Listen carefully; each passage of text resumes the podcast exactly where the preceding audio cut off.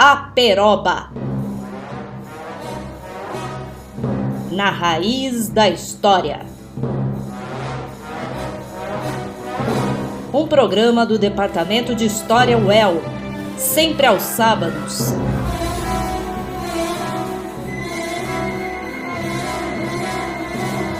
À uma da tarde. Olá, caros ouvintes da Rádio UEL. Aqui quem fala é a Tamires, estudante do curso de História.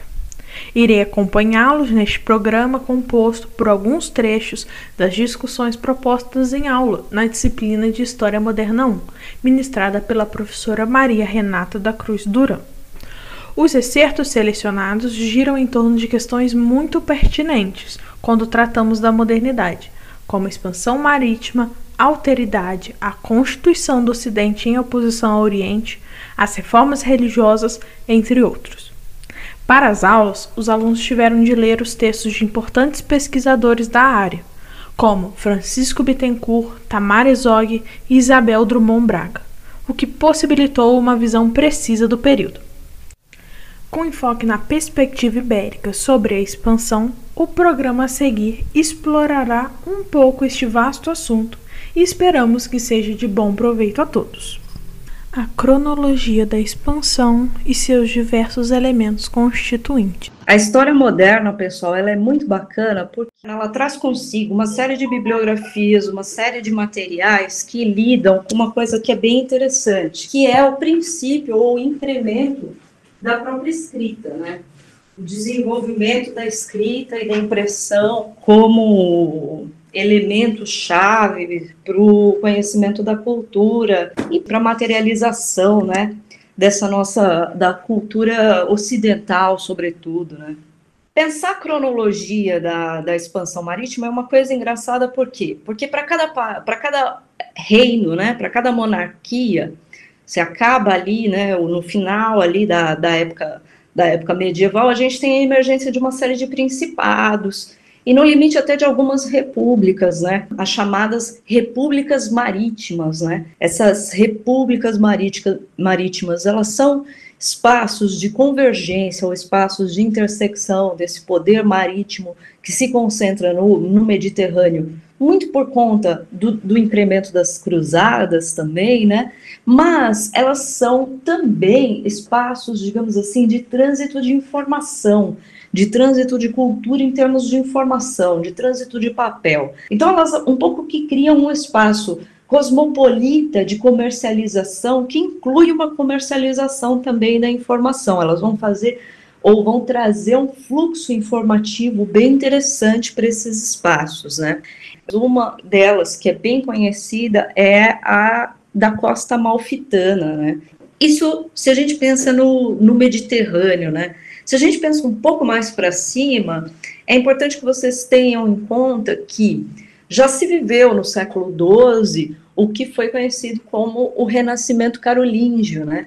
Só que o que é interessante é que, assim, enquanto o Renascimento Carolíngio ele lida com uma perspectiva, digamos assim, mais literária da cultura, esse renascimento que começa a despontar e se desenvolver né, na aurora da época moderna, como gosta de dizer o Petrarca, é, ele é mais, digamos assim, ele é mais material, ele é mais matemático. Nesse período, né, a gente está falando de 1500, começam a desenvolver essa cultura, sobretudo, por uma cultura marítima que se desenvolve no período, né?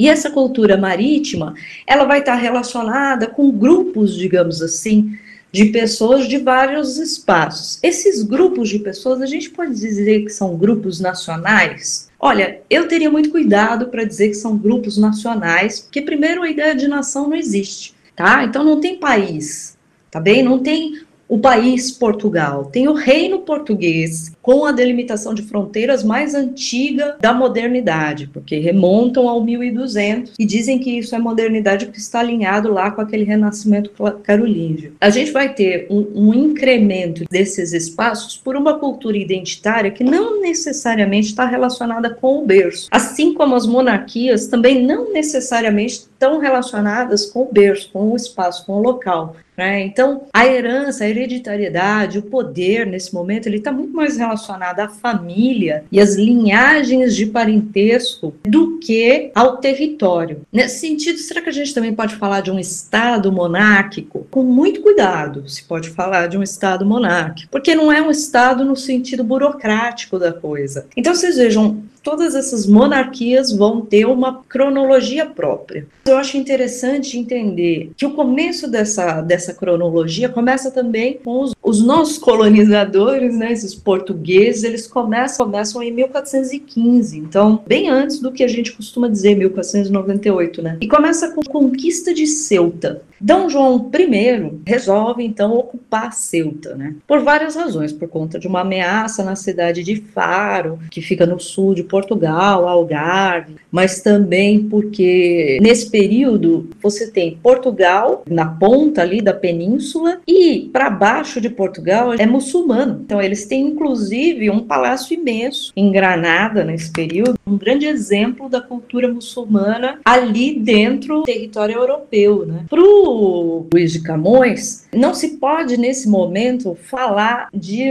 Espanha, Portugal. Que momento? 1500. Ele fala falemos de portugueses e de castelhanos e não de portugueses e espanhóis, porque espanhóis somos todos. Então, esse território todo era um território mais ou menos comum, mais ou menos sem nome, digamos assim, mas os portugueses por alguma sensação de ameaça, resolvem descer e conquistar seu, sob o comando de D. João I. Agora, a grande sacada do D. João I é o seguinte: quando ele desce para conquistar Ceuta, não tinha nenhuma batalha sendo esperada, não existia um forte, não existia resistência. Mas a questão é: quando ele desce para conquistar Ceuta, ele desce com seus três filhos. Quando ele desce com seus três filhos e eles conquistam a cidade de Ceuta, isso acaba por criar uma espécie de um sonho português. É interessante que, em geral, os nobres eram condecorados cavaleiros, ou por terem participado, como o Ricardo Coração de Leão, de uma grande cruzada, ou por terem participado de torneios locais que mostrassem a sua virilidade. E quando ele leva os filhos dele para a cidade de Ceuta e condecora eles por conta de uma batalha real, de alguma maneira os portugueses se imbuem de um sentimento de legitimidade que não existia antes, ou que pelo menos fazia tempo que não existia. Né? Então, é, existe esse questionamento é, se a, a, bravura desses homens era legítima ou não. E aí, se a gente for pensar em termos de expansão marítima, não é possível pensar essa cronologia sem pensar também uma geografia. Então, a expansão pode ter o seu início considerado a partir de 1415, né, com a tomada de Ceuta? Sim. E ela vai até quando? Para os portugueses, essa expansão tem um período, ela começa antes, mas ela também termina antes. E termina antes muito por causa da união das coroas ibéricas, né? Quais são os documentos que dizem para nós, ou que demarcam, né, tanto esse território quanto esse tempo? Então, em geral, se fala muito do Tratado de Tordesilhas, né? Embora ele tenha sido assinado entre os dois reis, Portugal e, e, Castilha, só tem validade internacional quando ele vira é, bula papal. E também algumas tentativas de partir da literatura, né? Então, quer dizer, quem foi e contou o que era, vai ser útil para se desenvolver uma geografia, como é o caso da geografia que se aprende com os Lusíadas, uma obra de 1572, né? Por que que ele ajuda tanto a entender a expansão marítima? Não havia essa concepção de uma cidadania ou de uma nacionalidade portuguesa, né?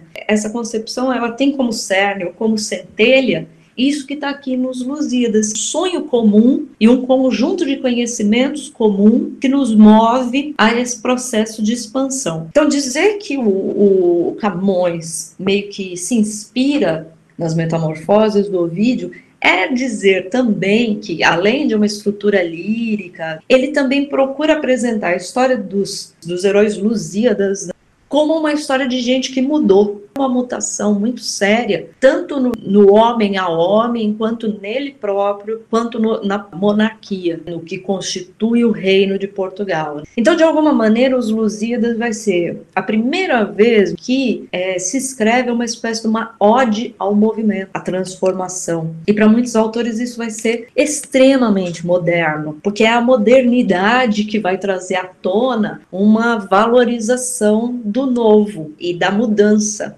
Então, a gente tem uma série de livros impressos, mas também tem uma série de livros manuscritos nesse período. Você tem cópias e cópias desse tipo de livro. Então, você tem um copista, você tem um escritório com um copista. Quem é que banca esses escritórios com copistas? Várias pessoas, mas, sobretudo, a igreja. A produtora de livros e a principal produtora de leitores, mas a gente também tem material impresso. Em geral, quando o sai da escrita e vai para o impresso, vai para o impresso latim porque ele quer ter mais leitores, porque esse é um livro que vai circular mais, né? Por que, que os portugueses vão ser tão importantes, né, para essa história? O que significa essa conquista, né? Para o Camões, por exemplo, essa conquista portuguesa, no limite, ela é, uma, é um domínio linguístico, é um domínio literário, é um domínio cultural. Os portugueses também vão contar uma história da presença do ocidental nesse mundo oriental. E com isso eles vão criar uma, uma representação para o mundo ocidental de que aquele território é deles. A conquista não foi militar, né? E, ao mesmo tempo, a gente também tem umas histórias desses lugares a partir das histórias de quem foi para esses lugares. E uma boa parte das pessoas que foi, né, para essas navegações é composta por missionários, né? Isso tudo explica ou dá a conhecer muito o que, que é essa cultura né, portuguesa no mundo oriental. Se ensinou muito a cultura ocidental, tanto no Oriente quanto no próprio Ocidente, porque a expansão também é uma expansão dentro do Ocidente. Primeiro foi uma expansão interna e depois foi uma expansão para fora. Né? A gente também começa a observar o desenvolvimento de um vocabulário sobre o outro. Então, de alguma maneira, essa, esse é o quadro geral e o quadro da bibliografia que se encontra no período. No que diz respeito ao que a gente chama de Índia, existem pelo menos dois grandes ramos de poder um grande vetor em torno do Subramanian, chama de mongóis, um outro grande vetor em torno do que ele chama de otomanos. E ele vai dizer que a partir de 1510 a gente vai ter também uma ascensão dos Habsburgo. Então ele vai dizer, olha, se a gente for pensar a época moderna, a gente tem uma, uma empresa produtiva emergente né, no norte e uma sociedade que tem o seu dínamo em empresas reprodutivas tradicionais significa que, para ele, tanto a Europa do Sul quanto se chama de mundo indiano, né, ou o Oriente Médio, são territórios cuja geração de riqueza depende da reprodução da riqueza, no sentido comercial. Só que os reprodutivos ali embaixo, né, os comerciantes, né, eles também não são iguais. Então, para ele, essa expansão marítima é uma expansão marítima que, na real, acontece tanto com aqueles que vêm do sul da Europa, quanto por parte daqueles que estão vindo do Oriente. Por que, que a gente começa, então, por uma história comparativa? A gente começa por uma história comparativa justamente para vocês terem noção de que estamos lidando com vários fatores ao mesmo tempo. Há especificidades, que é o que o Rafael Valadares ensina para gente. Formação do espaço atlântico e da identidade entre portugueses e espanhóis no Novo Mundo.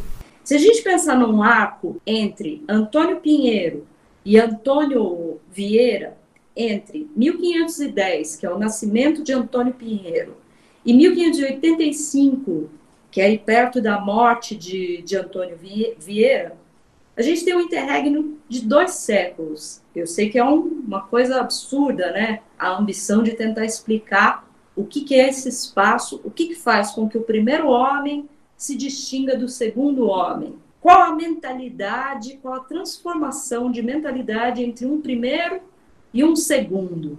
E como é que a gente pode pensar isso em termos de expansão marítima?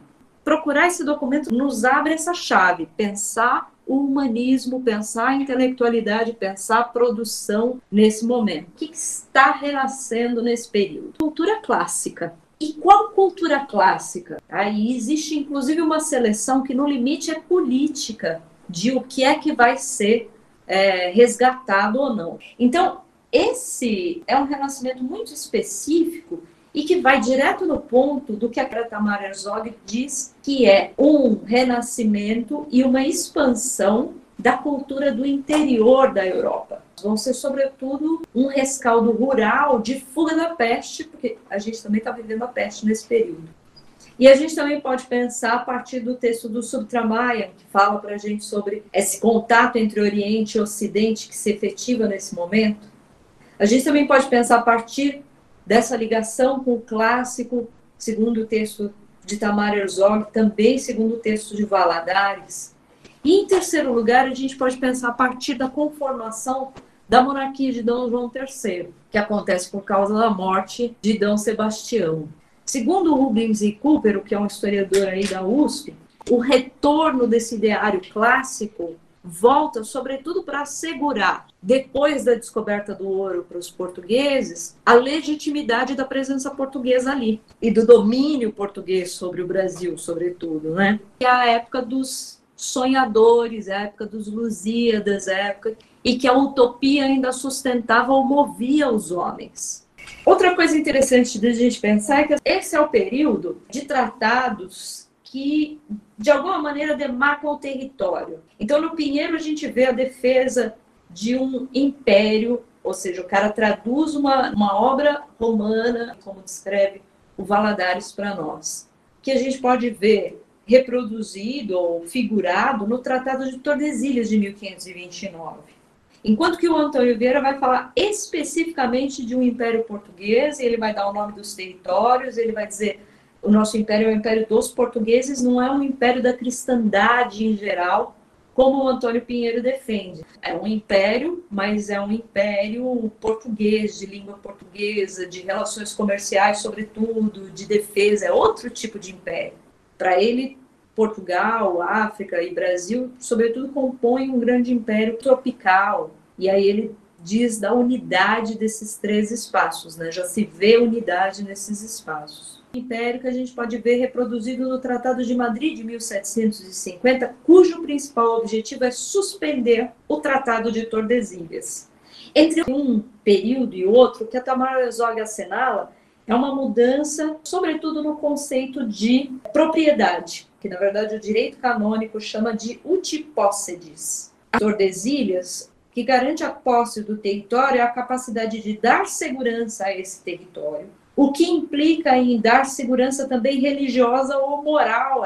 Para ter o direito a essa propriedade, o mecanismo é a hereditariedade, é a tradição, é a capacidade de conservação desse território. Essas relações de parentesco são importantes porque essa propriedade está baseada justo nesse conceito de, de, de tradição, né? E a tradição é familiar, é comunitária, né? Quando se chega aqui, e essa é inversão que ela propõe no livro dela, a partir da perspectiva do Eduardo Said, no livro Cultura e Imperialismo, que é um grande clássico, o marco do início dos estudos decoloniais, ela vai dizer: olha, na América a gente encontra bandeiras de todos os jeitos. Nesse espaço, ou seja, na América, nesse período, um pouco que o português e o espanhol começam a se definir antes, então, para ela, antes de sair de Portugal, para eles era mais ou menos igual. Por quê? Porque os dois são cristãos contra os muçulmanos. Mas quando eles chegam na América, eles vão se estranhar, porque um vai querer assegurar a posse para sua coroa, o outro vai querer assegurar a posse para outra coroa, e, sobretudo, isso vai depender do patrocínio que cada um tem. E aí vai se estabelecer que mais do que a hereditariedade, porque a hereditariedade já não distinguia ambos, eram ambos novos aqui, o que vai ser considerado o elemento central para esse conceito de utipócedes vai ser ter demarcado a terra, ou seja, botar suas bandeiras, mas também ter trabalhado a terra. A gente sai da tradição para o trabalho, no conceito de propriedade, quando se faz esse movimento, se funda a modernidade para Tamar Herzog se funda o, o mercantilismo. Porque a gente vê aqui um humanismo que não é só um humanismo intelectual, é um humanismo também econômico, porque é o trabalho do que garante a propriedade, que na América é essa propriedade que vai lhe dar importância, não é a importância que vai lhe dar a propriedade. Para Tamar Herzog, o que vai distinguir essas pessoas vai ser a forma como elas vão seguir ou não a religião. É a sua ortodoxia, é o seu disciplinamento. E fiel, fiel ser um desregrado, né? o infiel ser um indisciplinado em relação às leis comuns pactuadas que emergem, primeiro, de um direito canônico que imita um direito romano, greco-latino, mas muito mais latino, passam por uma nova conversão que vai ser uma laicização. Alteridade na formação do Oriente e Ocidente e a sistematização da escravidão. Como é que você reconhece o outro, né? Então, quando esse outro se multiplica, o reconhecimento de si acaba se tornando uma questão mais pulsante. E com a multiplicação do ser do outro, você consegue, você, de alguma maneira, você é provocado a limitar mais as opções do seu ser, digamos assim. Quer dizer, a gente desenvolve um pensamento em alguma medida eurocêntrico para definir o que, que é o Ocidente, o que, que é a cristandade. E não se dá conta de que essa cristandade também se define pelo outro. Ou seja, o Oriente também define o que é o Ocidente. Justamente por causa desse princípio da exclusão. Essa relação Oriente-Ocidente é perceber que a história comparativa nos ajuda. Então, essa história da época moderna, ela não é uma história que possa ser feita de maneira unilateral. O texto da Tamar, um pouco que coloca a gente para fora dessa centralidade da ação ibérica. Então, quer dizer, os dois primeiros textos nos dão perspectivas comparativas, mas a partir do centro. Então, eles estão todos se referindo, por exemplo, no texto do Subtramaian, ao centro de poder.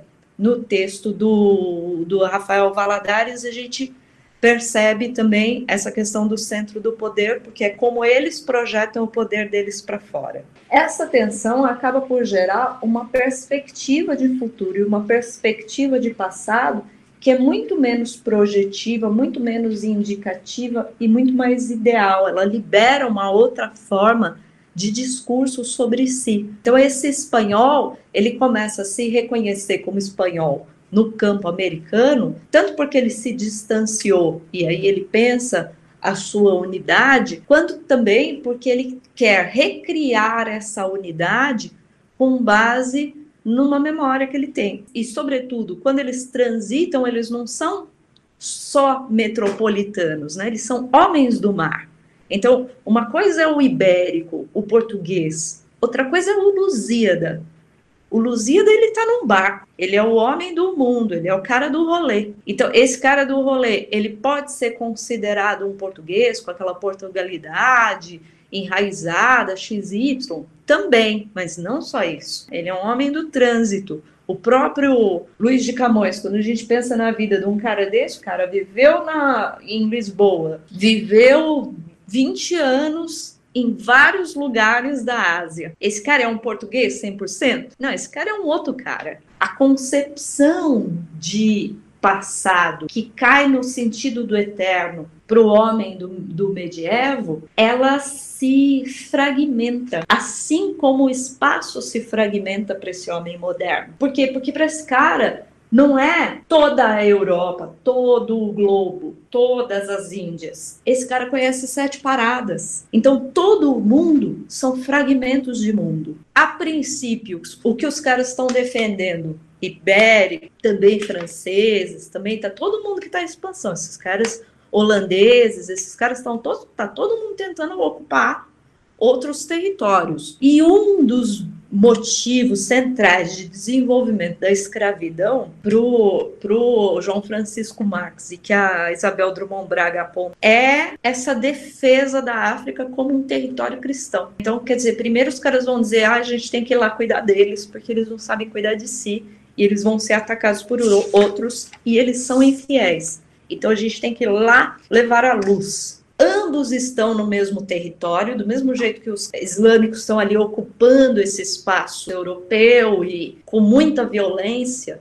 O contrário também acontece. Os europeus, portugueses, espanhóis também estão lidando com muita violência com essas pessoas no norte da África. Então, existem cativos de ambas as partes. E esse cativeiro ainda não acontece só entre eles. Você vai fingir que é cristão para os outros não perceberem que você segue outra religião. E, e essa taquia, ela, é, ela, ela faz parte da cultura muçulmana, mas no limite ela faz parte da cultura oriental, porque isso também acontece com os judeus da época. Na taquia, o cara fingia que era um muçulmano, então ele tinha várias mulheres que ele dizia que várias eram primas, mas era tudo mulher dele. Então ele dissimula a sua religião pela religião do outro. Isso acaba causando uma percepção do muçulmano em território europeu terrível, de que ele é um cara dissimulado, de que ele é um cara que está fingindo. E ao mesmo tempo, a gente tem alguns outros problemas. Então, quer dizer, se o cara pode renegar para a cultura, se ele é um cativo e ele pode renegar e a taquia absolve ele do renegar, então ele é uma pessoa que nunca é confiável, né, do ponto de vista do ocidental. E a mesma coisa acontece do, do oriental para cá. E isso acaba por chegar num seguinte ponto: para a historiografia europeia mais contemporânea, e o Bittencourt também desenvolve essa tese, esse, esse cara que, que é maometano, que renega o maometanismo, mas que usa da taquia, quer dizer, no fundo, sabe aquela conversa do Galileu? No fundo é redonda a Terra. Quer dizer, ele vai lá e fala para a Inquisição: ó, oh, não, não é redonda, eu errei. E aí ele escreve para si mesmo, mas no fundo é, e isso ficou conhecido como um grande, né, ponto-chave do que, que significa a relação com a religião na época e tal. Então, esse cara que vai lá, se converte ao cristianismo, mas que continua dentro de casa praticando as leis da sua religião, que aí eles suspendem essa política. Eles dizem, não funcionou dissipar, dividir esses maometanos pelo nosso território. O que, que a gente tem que fazer? A gente tem que pegar essas pessoas e embarcar elas de volta para a África ou para qualquer lugar do Oriente. O ponto é que quando essa gente chega no Oriente, eles também não vão ser entendidos como orientais, também não vão ser reconhecidos como maometanos, porque ele também é um híbrido. A mesma coisa acontece, por exemplo, com os portugueses que vêm para o Brasil. A cidade de Caminha, por exemplo, da onde veio o Adolfo de Caminha, ela começou a escrever sobre os primeiros brasileiros. E os primeiros brasileiros não eram os índios, porque os índios eram índios. Os primeiros brasileiros eram os portugueses que tinham passado 20, 30 anos no Brasil. Passa um fulano ali que é um caçador de recompensas. Ele achou essa pessoa ali, essa pessoa diz: Pô, eu queria tanto voltar, minha mãe, não sei o que e tal. Ele cata esse cara, e aí ele sabe que o rei fulano de tal, como é o caso aqui, ou que a ordem XYZ compra esses cativos de volta. Aí ele vai e vende essa pessoa para essa ordem ou para esse rei. E esse cara volta para Portugal ou volta para Castilha. Quando ele chega lá, a aculturação pela qual ele passou faz com que ele já não seja mais reconhecido como um igual entre os portugueses e os castelhanos. Esse é um cenário. E aí esse cara fica ali como um híbrido, ele já não sabe mais para onde ele vai. Outro cenário é, por exemplo, esse cara, esse mesmo cara, ou essa mulher foi presa, apanhava muito, e aí ela estava ali de cativa. Disseram para ela: Olha, se você renegar, a gente te liberta e você pode ser a mulher do sultão, a fulana de tal, ou você pode ter a sua própria lojinha, você vai ser livre. Ela aceita renegar. E aí ela vive ali como muçulmana. Ela ouviu notícia de que tem um barco passando e que esses caras estão fazendo resgate de escravos, porque ela, embora ela seja livre, ela não tem dinheiro para voltar. É caro fazer o trânsito no Mediterrâneo e ainda mais no Atlântico. Mas esse barco, ele é pago pela Ordem dos Trinitários, que se responsabiliza pelos custos para você voltar. Ela embarca, ela volta. Uma mulher cristã não pode viver sozinha, a não ser que ela seja viúva ou a não ser que ela seja religiosa. Então, uma mulher católica. Só que essa mulher, ela era dona de uma loja ali, ela era livre, ela era renegada. Ela vai aceitar ser cristã e por exemplo, passar o dinheiro que ela tinha eventualmente guardado para um outro cristão, para um outro católico, se ela não aceitar, ela vai viver bem ou mal nessa sociedade. A modernidade ela gera pela movimentação migratória uma série de novas disputas que vão criar também essa tensão que gera a escravidão. O fato dos cativos serem renegados, promoverem a taquia, o fato de muitos deles não voltarem, e da própria igreja, como a, a Isabel assinala, da própria igreja, da própria monarquia, não bancarem o resgate de todos esses caras, promove tanto uma, um sentimento, digamos assim, uma mentalidade de ressentimento, quanto também uma tensão de intolerância com o outro que ainda não existia. Então, o que eu quero dizer, um dos efeitos da expansão marítima, a gente acredita que os efeitos, entre os efeitos da expansão marítima, o principal é a expansão, a globalização, a criação que junto o mundo inteiro somos todos um. Mas um dos efeitos da expansão marítima ou da primeira fase de globalização, como diz o Sérgio Gruzinski, é a intolerância. É um efeito rebote duríssimo. E o, um dos produtos desse efeito rebote é a escravidão também. Um dos efeitos da globalização moderna é um pouco a acentuação dessa intolerância. Assim como a gente vê agora, isso também aconteceu lá. Só que lá o resultado mais imediato disso vai ser a transição pelas mesmas justificativas de um cativeiro para uma escravidão. O Bittencourt vai assinalar o seguinte: então, quer dizer, quando você começa com a discussão de raça e de escravidão, a princípio esse cara pode ser escravo porque ele é um infiel, e o infiel é, sobretudo, um desregrado. Então, ele é um cara que não segue a lei. Em que medida não seguir a lei vai se não conectando, sabe? Mas isso vai se compatibilizando com a cor, sabe? A relação entre, quer dizer, o infiel, a princípio, ele é um muçulmano, tá? É uma questão religiosa. Então, vocês vejam, a escravidão começa pela religião. Se a gente for entender o cativeiro como uma prerrogativa né, como um estágio inicial dessa escravidão. Quando a gente entra nessa escravidão, o que, que o, o Bittencourt vai falar para gente aí no racismo? Ele vai falar, olha, primeiro, esse escravo, esse cativo, ele vai ser identificado com, com o gênero dele. O cara vai escravizar o fraco, mas é o fraco porque ele não tem armas? Não, não necessariamente isso. Ele é o fraco, sobretudo, porque ele não consegue se guiar pela própria razão. E o que, que é se guiar pela própria razão? É se guiar pela luz da razão que nos toca a partir do momento em que você deixa de ser o homo naturalis, como explica o Bittencourt, e passa a ser o homo renascidos, ou seja, renascido na razão, renascido em Deus, que junta a razão com o pensamento mágico da época. Então, assim, esse homem que não é renascido, qual é o problema dele? Ele não segue nenhuma lei. Então, ele é fraco porque ele não segue nenhuma lei.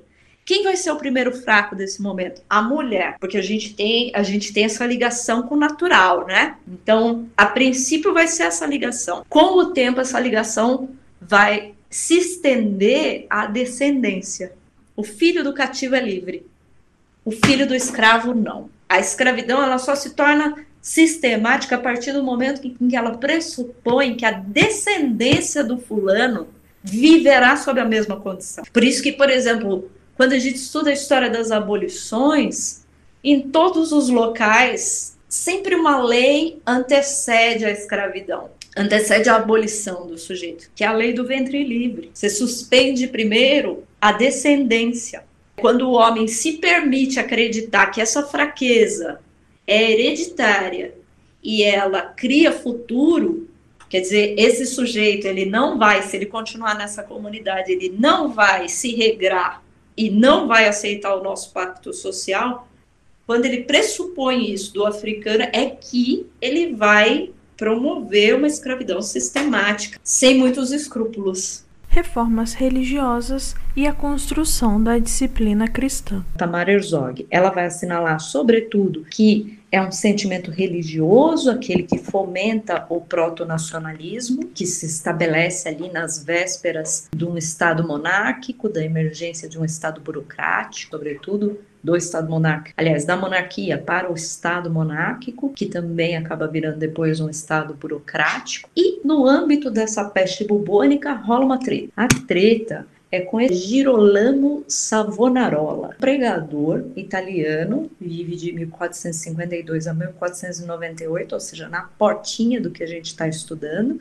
Ele morre no mesmo ano que se descobre a América e ele vai ser um cara tão vulto. Ele foi o, o prefeito, né? O síndaco, como eles dizem, uma das cidades que é o epicentro tanto do Renascimento italiano como também da pandemia italiana que está rolando nessa época, Florença. Então vocês imaginem o seguinte: esse camarada pregava na igreja de Santa Maria dei Fiori, uma das maiores igrejas de toda a Europa nessa época, mas uma das maiores igrejas da Itália nessa nessa época. Girolamo Savonarola, com as grandes crises da pandemia, digamos assim, na, na sua cidade, ele vai dizer que o problema é justamente esse. O Renascimento trouxe uma descrença e essa descrença nos levou à desgraça, diria ele nessa época. Então, quer dizer, a desgraça que a razão nos traz. E ele vai pregar contra isso, vai conquistar muitos seguidores, a ponto de ser eleito para atuar como representante de uma cidade né, em que atuavam, por exemplo, uma das famílias mais ricas e poderosas dessa época, que é a família Médici. Ele consegue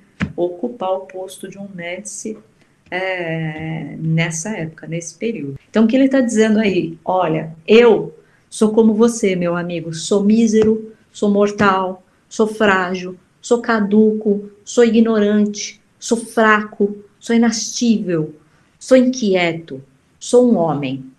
Eu sei o que você está pensando, eu sei o que você quer, eu sei quais são os seus desejos para numa água doce encontrar aquilo que vai matar a sua sede. Eu conheço aquilo que pode dar repouso ao seu inquietíssimo coração, mas você e sei que pela falta ou pela ânsia de desejos você não tem capacidade de fazer sua alma contente. O caminho, você está caminhando por uma estrada que não vai te dar resposta. Mude de estrada se converta, se converta para uma outra estrada. Então, isso aqui vai indicar para a gente uma coisa bem interessante. Essa é uma época em que a gente tem pregadores e pregadores muito poderosos e também que estão caminhando pelas estradas, que são peregrinos também. Passaram por uma espécie de uma fase de expansão e de expansão por terra, ou seja, uma expansão dessa igreja, dessa cultura religiosa passam a ser caminhos que vão ser percorridos com mais frequência por mais gente e de uma maneira mais ou menos institucionalizada culturalmente. Essa iluminação ou esses caminhos que são percorridos nesse momento a partir da pregação, é, ou com o movimento da pregação comum, eles também servem para assegurar a presença da fé, da fé cristã nesses lugares. Por quê? Porque se quer simplesmente assegurar a, a presença cristã? Não, não só por isso, obviamente, mas também porque assegurar a fé cristã significa assegurar a disciplina cristã. Assegurar a disciplina cristã significa estabelecer um acordo de leis comum, um acordo de convivência comum, que está estabelecido, sobretudo ali no direito canônico, construído a partir da Bíblia. E aí é engraçado por quê? Porque se a gente tem cruzadas de alguma maneira mais erráticas durante o medievo, a gente vai ter uma sistematicidade maior e uma multiplicidade desses caminhos maior. E a gente vai ter uma restauração de um antigo tribunal que foi o Tribunal da Bula Cruzada. E a Bula Cruzada de 1500, ela é sobretudo um decreto de reconquista castelhano. E aí passam dois anos ali publicando a nova lei, ou seja, pregando a nova lei. E vão fazer isso por meio desse movimento que o Rafael de Blutot, num dicionário do século XVIII, quer dizer, isso que eu estou falando para vocês tem durabilidade, então começa lá no 1500 mas vai até meados aí de 1700, que é a ideia de que é preciso tornar públicas as coisas e que a melhor forma de tornar públicas as coisas é pregar. A gente também vai ter outras pessoas nesse mesmo período que vão estar tá pensando em outros elementos ou que vão estar tá buscando outras saídas para esse problema ou para essa sociedade Carlos Borromeu. O que, que ele fez ali, né? Ele disse o seguinte: olha, tá certo, a gente tem muita gente pregando, e o problema não é falta de gente pregando a lei. e o fato das pessoas descumprirem a lei é que quem prega a lei não tem moral para pregar a lei e não tem conhecimento da lei. Então, para ele, a grande desgraça que estava acontecendo no mundo se dava não pela falta de fé, mas pela falta de regra na fé e de entendimento ou de iluminação dentro do próprio movimento de fé. Entendendo o movimento de fé como uma perspectiva moral pela qual a sociedade convive ou estabelece algum tipo de harmonia. E o que, que ele vai propor para isso? Ele vai propor que se revise a pregação a partir do licenciamento de quem prega. E como é que se obtém a licença para pregar a partir dos estudos? Então ele vai ser um dos caras assim que vai levantar a bandeira do olha, todo mundo aqui vai precisar ler, vamos ter que ler a Bíblia, vamos ter que estudar as coisas, vamos ter que escrever regulamentos e a coisa vai ter que acontecer por meio do mundo escrito. Nesse momento, Carlos Borromeu vai dizer: olha, então a gente tem diferentes tipos de público que criam diferentes tipos de argumentos ou diferentes tipos de discussão. E esses diferentes tipos de discussão têm que ser todos atendidos por um camarada preparado para conseguir fazer o trânsito. Para ele, obviamente, alguns padres vão ter que estar mais preparados que outros, porque alguns vão sempre trabalhar em esferas em que, por exemplo, a, a religião passa por, um, por uma espécie de um academicismo.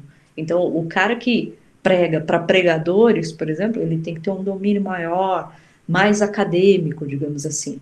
O cara que vai pregar para a população, ele tem que ter um domínio maior sobre a população, e aí ele tem que falar mais para essas pessoas. Então, para ele, se cria, e é legal porque ele descreve isso em várias coisas que ele escreve, se cria não só uma única comunidade de autores ou de escritores, de pregadores da palavra, mas várias. A gente vai ter essas figuras e vai ter, por exemplo, na França, uma figura com a figura do, do São Vicente Ferrer, né? Que vai dizer, olha, ele também vai discriminar a falta de entendimento, a falta de estudo. Então, eles vão, de alguma maneira, incentivar muito uma coisa que ficou conhecida como ascetismo monástico.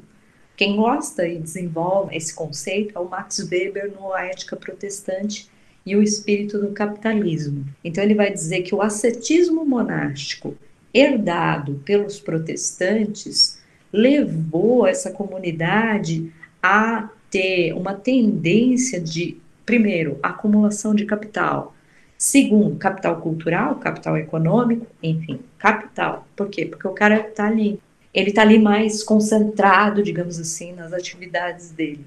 E segundo, esse cara está é, tentando, o ascetismo monástico um pouco pre, previa isso, né, ou propunha isso, esse cara está, sobretudo, tentando, digamos assim, vencer a si mesmo numa uma luta evolutiva interna, de superação interna. E essa luta para o pro, pro Max Weber, ou seja, essa postura do ascetismo monástico vai ser essencial para a construção e para afirmação também do próprio capitalismo, mercantilismo e tal. E aí o Papa acaba por declarar um bispo que tem 16 anos, 23 anos, e o cara vira bispo de 4, 5 bispados ali na Alemanha e anuncia que vai fazer uma grande campanha ali de indulgências.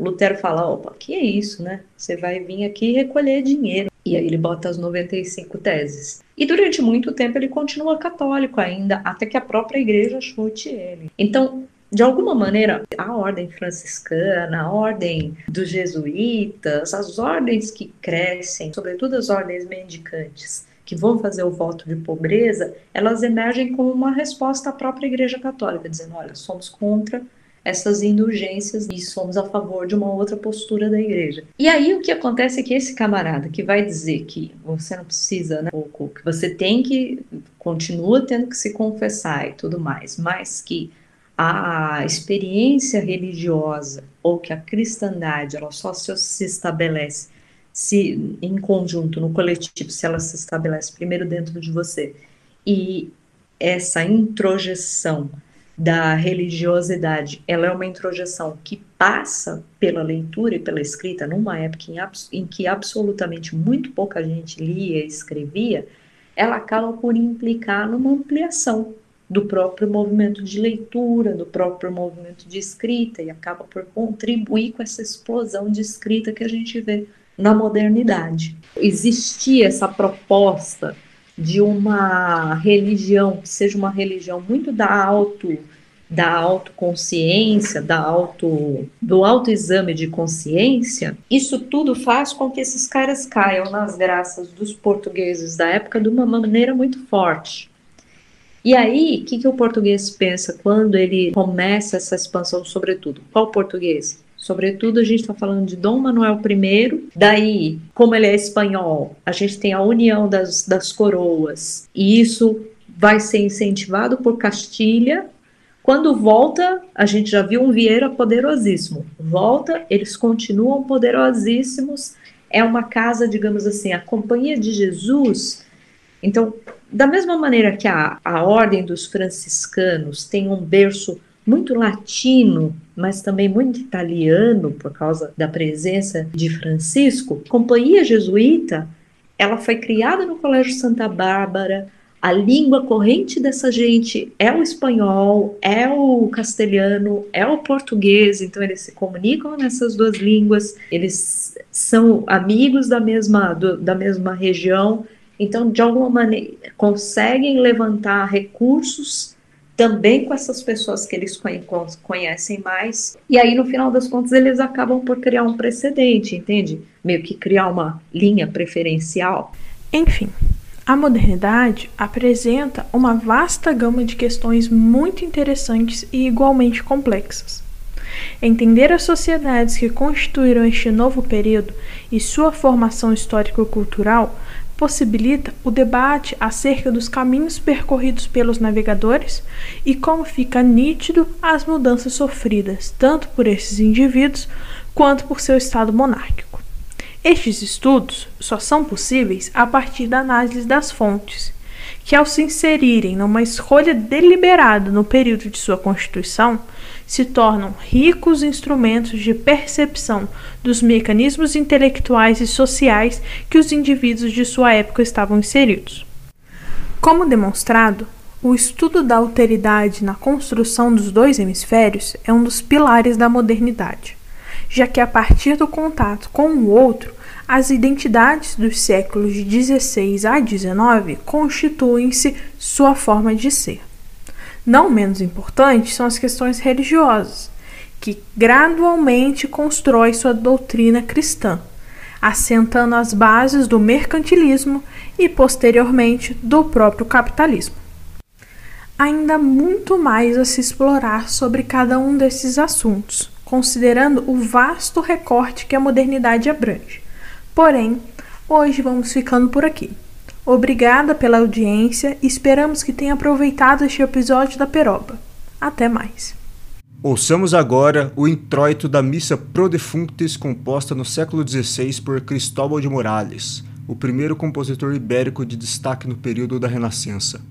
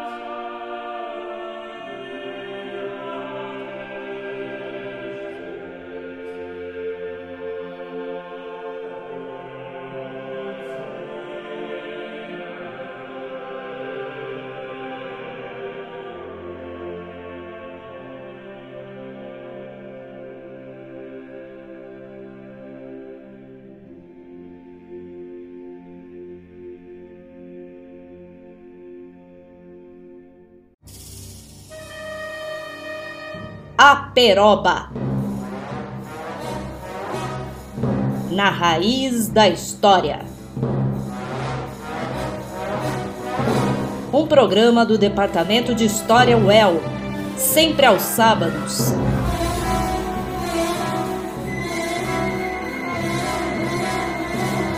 À uma da tarde